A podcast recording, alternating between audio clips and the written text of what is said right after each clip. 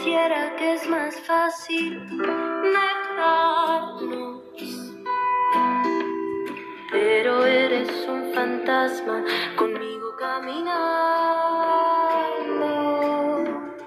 Ya no aprendí a soltar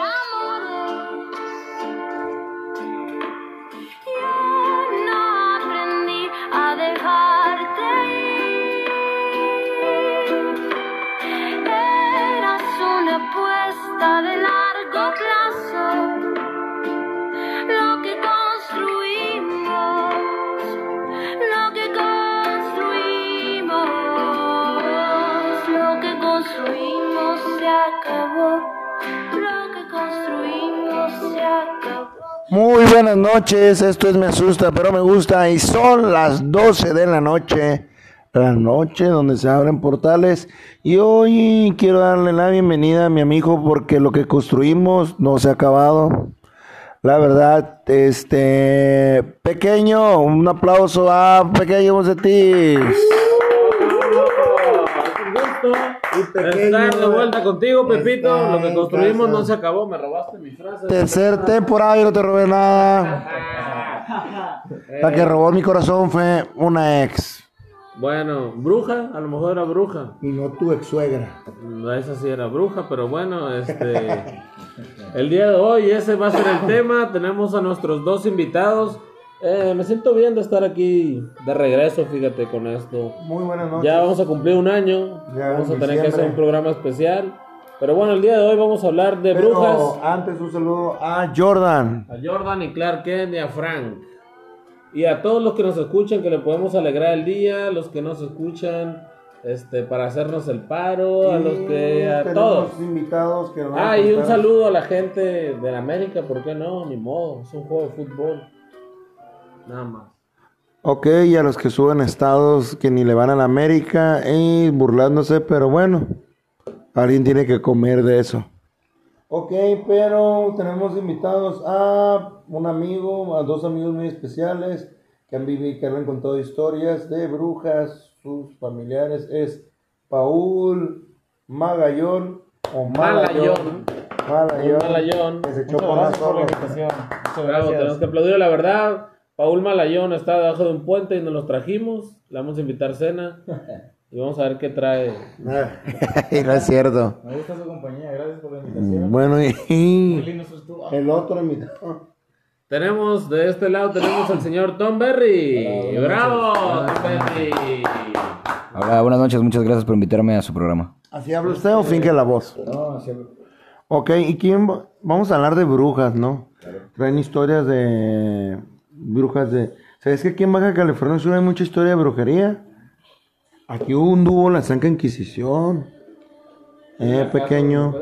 Y pero vamos a darle paso a los invitados. Van a hablar de brujas, no de sus exnovias, sus exmujeres, una que otra metiche. Pero en fin, Tom Berry, ¿qué nos vas a contar? Te paso el micrófono.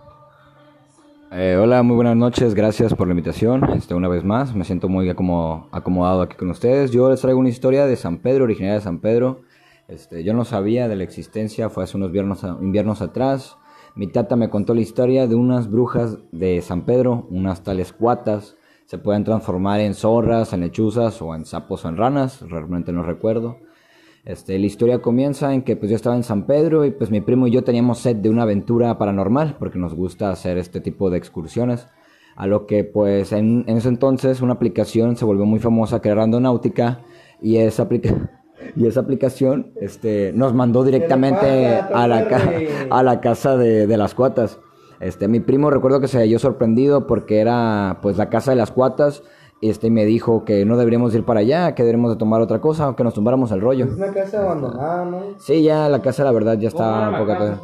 Cuando llegamos la casa, pues ya, ya estaba pues desgastada por el tiempo, ya no tenía pintura, se veían los puros cimientos, ya no tenía techo, ya no tenía ventanas, ya no tenía puertas y se veía muy alejada de la, de la entrada porque había un portón este, que, que separaba la casa de la calle, de la carretera y a un lado había una iglesia.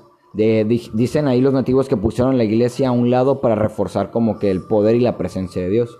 A lo cual yo entré a la casa mi primo no quiso entrar conmigo, me dijo que si iba a hacer alguna tontería que le hiciera solo, pero que tuviera cuidado. Este, recuerdo que cuando entré comencé a sentir una vibra muy extraña, muy negativa, muy pesada, muy densa. Eh, yo pues tenía como que la actitud de encontrar algo, de querer encontrarme con algo, alguna anomalía, alguna sospecha, este, algo paranormal. Y yo comencé a buscar alrededor de la casa. La casa no estaba muy amplia, no estaba muy grande. Y en uno de los cuartos algo me llamó la atención. Cuando di la, puer- donde, donde di la vuelta en la puerta de la entrada de la habitación, había una especie de sótano, de basement o este, algo que estaba con un conducto conectado. Este, tenía una linterna yo en ese entonces y tenía pues mi celular que estaba grabando. Este, cuando vi la, el basement del sótano intentando dar luz este, para allá, la linterna no anotaba, no notaba muy bien la luz porque, porque la oscuridad estaba muy densa. Este, quise entrar al sótano, pero algo como que una alerta de mi cuerpo comenzó a llamarme y decirme, ¿sabes qué? Esto está mal, esto no deberías de estarlo haciendo, mejor regresa con tu primo. A lo cual no hice mucho caso. Di unos dos pasos hacia abajo, entonces cuando sentí la mirada como que de presencias, no puedo decir que fue una persona, un animal o algo, simplemente puedo decir que eran miradas de algo que estaban muy cargadas de malas intenciones, puedo decir. A lo cual mi linterna comenzó a fallar, mi celular quise cortar el video, este, y salí corriendo realmente disparado de ese lugar con mucho miedo y le comenté a mi primo que encontré un sótano, un basement y me dijo que cómo puede, cómo sea posible que había un basement, me dijo que era mentira. Este, a lo cual le dije, "No, si hay uno." Este, fui con él a buscarlo y pues el sótano ya no estaba. Eso fue lo más impresionante junto con el sótano era un, ¿Visto esa un casa? No tiene techo. No, no tiene montes un piso. Exactamente. Es una casa nomás. Exactamente. Eso, eso era lo curioso. Mi primo ¿Fuiste en reaccionó. la noche? Sí, fuimos a como a las dos y media, tres de la madrugada. Está como escondidona, ¿no? Sí, está algo ocu- oculta la verdad y no hay mucha luz, pues debo de recalcar. Y pues esa es mi historia. El celular cuando quise ver el video, lo curioso es que nomás estaba la introducción del video y el final. El desarrollo ya no estaba, como si se hubiese cortado por arte de magia. Esas hermanas son las que según atropelló el taxista que recogió y que llegando a La Paz ya estaban transformadas en dos señoras de ¿Cómo edad sabes de qué avanzada. año sería? No, pero esa historia es muy conocida, la verdad. No sé qué Avanzada. año. De edad por avanzada. Yo me imagino que sí, por el pueblo en el que están, pues no hay mucho que hacer, ¿no? Pero esa época ha sido de tierra. Sería, sería la convocatoria. Investigarnos si existe el señor que la atropelló. ¿Y qué hizo El señor que las atropelló, no creo que no quiera decir, se va a Oye, asustar. pero entonces ¿a quién, le con- a, a quién a quién le contó la historia, pues? Porque es una investigación de asesinato, ¿eh? Buen punto, sí. Este, El asesino de la zorra. el asesino de las zorras, de zorras, pero bueno. Este, a ver tú, Paul Malayón, ¿qué traes? ¿Qué nos traes? Cuéntanos algo. Bueno, Bucetich, ahora que lo mencionas, yo tengo muy presente una historia que a mí me contaba mi abuela cuando era un niño. Una historia que le había contado su madre, mi bisabuela, que le hablaba de una, pues una bruja, ¿no? Que se llamaba Leonor Hidalgo. Era la hermana mayor de las hermanas Hidalgo, ¿no? Valga la redundancia. Me habla de esta mujer que fue culpada de brujería porque en su casa encontraron el cuerpo de una de sus criadas sin sangre. ¿Puedes imaginarte? Es un cuerpo sin sangre. ¿Puedes? Sí, sí puedo. La de la criada, sí. Sin sangre, no. Suena difícil de creer, ¿no? Pero me dice que fue entonces que las autoridades locales del triunfo, yo no sé cómo se manejaban en ese entonces, yo quiero imaginarme la policía de ese entonces. Estamos hablando Pues pues... seguro haber sido un señor en un caballo, porque. como La policía local, Ese sí, está maldito, ¿eh? como en Canadá. Así de contando. El punto es que las autoridades pues quisieron arreglar el asunto por su propia cuenta, quisieron acabar con ella. Cuando menos se dieron cuenta, me dice que había una multitud enloquecida al enterarse de este hecho. Con antorchas. Sí. Ahora que recuerdo, creo que esto data del año 1895. Dice que ella antes de morir dijo que regresaría del más allá. Ante ese presagio las autoridades depositaban el cuerpo en el panteón inglés. Donde nadie pudiera verlo, querían dejar eso en el olvido. La cosa está que mi abuela me contaba que su mamá tuvo unos amigos que por ahí del 65 estamos hablando, quisieron explorar, quisieron saber si esto era real y llegaron al mausoleo del panteón que encontraron manchas de sangre y un olor muy muy apestoso, fétido, que provenía del interior de esa cripta. O sea, yo me imagino Así que como el lugar el que te sacamos. Ok. Y dice también que Una de las personas más antiguas del pueblo recuerda esa historia y que ese año creía que regresaría del más allá. Me cuenta, me contó mi abuela que se estuvieran haciendo muchas misas y misas y misas. La gente tenía miedo de que volviera la bruja, pues como que dejó una esencia muy fuerte, muy, o sea, mucho, mucho miedo. O sea, Les no dejó puedo- mucho terror con lo que les, con Le- lo que les prometió. Los le- amenazó, pues, que volvería. Sí. Y obviamente era de aterrarse, le había La- quitado la, gente sangre a su tenía cría. culpa entonces. Y obviamente era de aterrarse, le quitó la sangre a su cría. Yo todavía no lo puedo ni procesar, no entiendo cómo puede verse eso. Me imagino algo así como, pues no sé. Me contaba que se hablaba del regreso de la muerte a las personas, porque eso es lo que causa una bruja, pues tormento. Y los poblados cercanos se enteraron una tarde de noviembre del mismo año. Una gran cantidad de personas se juntaron en la iglesia en espera de esta bruja, pero cuenta mi bisabuela, según mi abuela, que nunca hizo aparición ni ella ni nadie del más allá, pero que un año más tarde fue encontrada una jovencita muerta dentro de este mausoleo con visibles marcas de tortura y un sello de metal en su espalda. Tal vez fue coincidencia, pero dicen personas en el pueblo del Triunfo que una mujer de alto vestuario y un velo que cubre su rostro aún recurre las empedradas calles del pueblo. El triunfo. El Triunfo. Ahí es donde vino la historia de la leyenda de la niña del triunfo. Pero eso es, La niña vidente. es otra historia. ¿no? Muy interesante, muy interesante tu, La conoció mi bisabuela. tu aportación. Paul Malayón. A sus órdenes. Un malayón. Donde te encontramos. Fíjate que yo conozco una historia, pero es en el lejado país de Brasil, en el continente sudamericano, donde pues se sabe que les gusta mucho el fútbol, hay demasiadas canchas de fútbol. Y fíjate que me cuentan a mí, este, porque tengo un tío de nacimiento allá, que eh, en el, en el barrio, en su casa, este, pues había una cancha de fútbol. eh, pegado estaba la casa de una señora a la cual se le había muerto el esposo. Este, pues mucho tiempo vivió con ella. La gente dudaba, dudaba de, de- de ese matrimonio porque fue un poco extraño, casi no se conocieron. La gente decía que ella lo había engatusado. Pero bueno, cuando ella perdió a su esposo, este, decidió dirigirse hacia uno de los muchachos jóvenes que veía en la cancha de fútbol jugando. Un día ellos sedientos de agua por el cansancio llegaron con ella y dicen que fue cuando esta bruja hechicera se aprovechó y a uno de los muchachos jóvenes les dio a- le dio a beber un agua distinta. Dicen que el muchacho sediento se la acabó y nunca sintió nada, pero con el tiempo sus amigos empezaron a sorprender porque él preguntaba mucho por esa señora. O sea, ya, ya se preocupaba por ella, la quería ver y un día le confesó a uno de ellos que él sentía amor por esa señora, pero la señora ya estaba viejita, pues. Entonces lo que procede aquí es que dicen que le lanzó como un hechizo, una brujería, este, para enamorar al muchacho. Y pues esto acabó en un acto sexual. Así como cuando vas un antro. Sí, parecido. Pero vaya, lo engatusó. A mí lo que me llama la atención es cómo han evolucionado las brujas a lo largo del tiempo, ¿no? Tenemos esa imagen, bien decía el compañero Tom Berry, que tenemos esa imagen de, de una anciana con un sombrero, este, viajando en una escoba, pero no, yo creo que también las brujas deben de, de- de haber evolucionado, deben de vestir de formas distintas, quizá algunas aparentan, tienen una apariencia joven y bonita, pero cuando menos te das cuenta tú, te pueden hechizar. Eh, no sé qué tipo de hechizo, hablamos del hechizo amoroso, quizá puede haber uno más macabro que te lleve hacia la muerte. No sé, no, no sé el motivo, pero en realidad no me atrevería a decir algo. Algo concreto así. Este. ¿Qué nos puedes aportar tú, Paul Malayón? Pues Dime hablando, algo. hablando de hechizos y de magia negra, bueno. Tú has estado hechizado. No, no, pero he escuchado y he leído muchas, muchas historias y anécdotas. Por decir, es bien conocido que para el lado de Nueva Orleans, en Estados Unidos, pues hay una vibra muy oscura, pues, por los raíces que llevan ahí afroamericanas.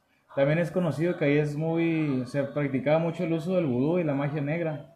Es algo que yo tiendo a relacionar también mucho con brujas, pues. Imagínate que un día te levantara así que te torciera. ¡Ah! ¿Qué me está pasando? y al siguiente día que te casara. Me he enamorado de viejitas también. Es es es otra historia. Pero con dinero, Sin dientes. sin Pero es otra dientes. historia, sí. Está mala, Paul Mira, Malayón. Paul Eres, eres algo. Eres un caso grave este Paul Así Malayón. es, este invitado. Falti que- fíjate que esa fue una confesión algo extraña. Háblanos de eso, háblanos más sobre eso. No, no, no, no, en otro Vamos a programa. desviarlo. Bien, Acabo de ver una sombra. ¿dónde? Allá atrás. Aquí. No, es en serio, Pepe. Esto es bueno. No, no me Pero espantes. bueno, este. Pepe, mejor háblanos de tu viaje a Qatar. Puede que también allá haya brujas. Yo voy a ir a Qatar, no sabía yo Qatar, cuándo. Ya no lo escondas, ya dinos, por favor. Voy a grabar un especial allá de brujería catariana. ¿Qué juego de fútbol vas a ir a ver, Pepe? Voy a ir a ver Brasil, pero antes de eso te quiero contar una Fíjate historia. que quiero que cuando vayas al juego de Brasil contra Nigeria te acerques a los jugadores brasileños Camerún. y les preguntes, o de Brasil contra Camerún, perdón, y les preguntes sobre la leyenda que yo te conté. No les pidas autógrafos ni fotos, dile, es cierto lo que sucedió un día. Les cuentas la Pero yo no hablo portugués. Yo no hablo portugués. No, ellos también hablan español, no. Yo lo haría, dijo Peleno. Yo lo haría. Y este, bríncate la cancha, corre hacia Pelado. Ronaldinho y abrazo. Bueno, Ronaldinho. ¿Van a dejar contar mi historia, sí o no? Adelante. Ok, pues si tú no dices que sí, sí es tu programa. Ok, no empieces, pequeño sniper. Vas a poder sacar la Bien, este. ¿Ustedes han escuchado la historia de la mujer del árbol maldito? ¿Tú lo has escuchado? No, ¿Tú lo has escuchado? ¿Tú lo has escuchado? Eh, ¿Ustedes han andado por ese árbol? ¿En serio? Ahí entre la 16 de septiembre y Esquerro, donde hay un bar arriba, antes había una comida china ahí, y abajo hay un café que no nos patrocinan, pero si lo ubican, ¿no? Ok, donde había una primaria que la tumbaron, el 18 de marzo. Ahí estudió mi papá. ¿Sabías que aquí hubo Santa Inquisición? Casa de brujas, Así es. que en realidad eran hechiceras. Y el árbol quedó, nega- quedó con mucha negatividad y dolor. Pues déjame decirte, güey, las brujas, este, las mataban por el conocimiento que sabían y que ellas se transmitían a través de remedios caseros, de hierbas y eso. Y en esa época tergiversaban y solo se pasaban el conocimiento de la abuela a la hija y a la nieta. Pero había mucha ignorancia y ellas al querer curar las confundían con brujas. O se vio una infidelidad y la mujer se sentía engañada, decía, esa mujer que fue la amante de mi esposo es bruja. Fíjate que ese árbol entonces está cerca de donde trabaja nuestro amigo Clark Kent. Así es. O sea, Un ¿tiene que ver saludo. con la negatividad? Puede por eso, ser. claro. El hater que es de nosotros. No es cierto, claro. Bueno, les cuento. Es una leyenda urbana de las más populares. Bueno, no la conocen ustedes, no tan popular. Contada por los nativos. Dicen que ocurrió. eh, ocurrió en los años. No exactamente, pues sí, en los 1800, los 1900 al principio. Pero cuentan que la aparición empezó la gente a decir que en 1976 me contó mi mamá que después del huracán Lisa, un desastre natural que causó graves daños y mucha muerte aquí en La Paz, un joven que vivía, ahora ha sido Clark Kent, no sé, ¿no? por aquella área, se dirigía a su domicilio llevando algunos víveres que había conseguido. Era de noche y le faltaba la luz hacia las calles y solamente fueran iluminadas por la luz de la luna. Apenas se asombraba cuando él iba por la esquina y él escuchó un grito. Aquel joven que pasó por el árbol, por el árbol de la esquerra el 16 de septiembre, cuando de manera sorpresiva que le digo, vio que vio en la cima un bulto y escuchó un grito y él al voltear vio una mujer colgada. Él quedó impactado con ropa antigua, con un cinturón blanco. La mujer abrió la boca, como les comento, y comenzó a gritar, haciéndole la cara de un color gris, para después esfumarse de la nada. El joven dio un fuerte grito que alertó a una familia de origen chino, dicen, que vivía por aquella área y siendo testigo de esa situación lo auxiliaron. Aunque parezca extraño, algo ficticio en nuestros días sucedió y conforme pasa el tiempo, a las personas que circulan en esa área, que caminan por la banqueta de enfrente y no dirigen una mirada a la copa de este árbol, puede que lleguen a ver a la horcada, Ahora, conocida Pepito, como una bruja. ¿sabes tú que esa música que estamos escuchando de fondo son los cantos que hacen las brujas cuando están haciendo sus hechizos? Sí, sí, sí lo sabía. Y muchos sabías que en la Santa Inquisición la amarraban una piedra y la aventaban al lago. Y fíjate la ignorancia. Que si qué, si ahogarlas. Que si se ahogaban, no eran brujas, ¿no? Y si salían a flote, muchas mujeres fueron asesinadas malamente. Yo supongo que esa era una manera de justificar, ¿no? Así es. Creo que dijimos mal, dijimos las dos veces que se ahogaban, pues no. Si flotaban, no eran brujas. Sí. ¿Qué piensas de eso? Hay muchas historias. Por el teatro de la ciudad hay otra historia. Tenemos la bruja de- del panteón que traspasó una pared. Ah, sí lo he escuchado. Por el, por el teatro de la ciudad hay, hay una primaria la más vieja. No recuerdo su nombre, tú sabes. Ándale. Ahí hay un sótano.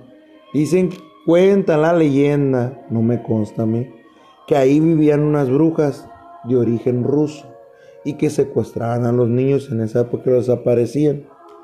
Entonces, para esconderse, porque en la antigüedad, aquí en la ciudad de La Paz, había muchas casas de madera tipo Santa Rosalía y hubo un gran incendio. Y las echaron la culpa a- a esas extranjeras que llegaron, que decían que eran brujas. Y los perse- perseguían a los niños y en ese sótano de la primaria, que aún está ahí, que es una bodega, ahí escondían a los niños para que las brujas no se los llevaran y lanzaron una maldición contando que se vengarían. Fíjate que investigando las historias que han contado, hay muchas historias aquí en La Paz antiguas de brujería. En Mulegé, en San Pedro, en Todos Santos, las famosas bolas de fuego que dicen que son brujas. Somos un pueblo de brujas. y de las zorras, pero de San Pedro que las atropellaron. Bueno, yo me despido. Bucetis. Gracias, la neta fue un placer volver. Este, que pasen buenas noches. Esperamos no tener pesadillas. Gracias a nuestros invitados. Tú te regresas abajo del puente a dormir. Te vamos a dar tus ojos dos. Y llegó el Uber para Tom Berry. Para Tom, Tom Berry es un poco más fresa. Y es la primera vez que grabamos a las 12.33 de la noche. Nos despedimos. No hay problema, mañana hay huelga en el trabajo. Salud. Salud. Hasta la próxima.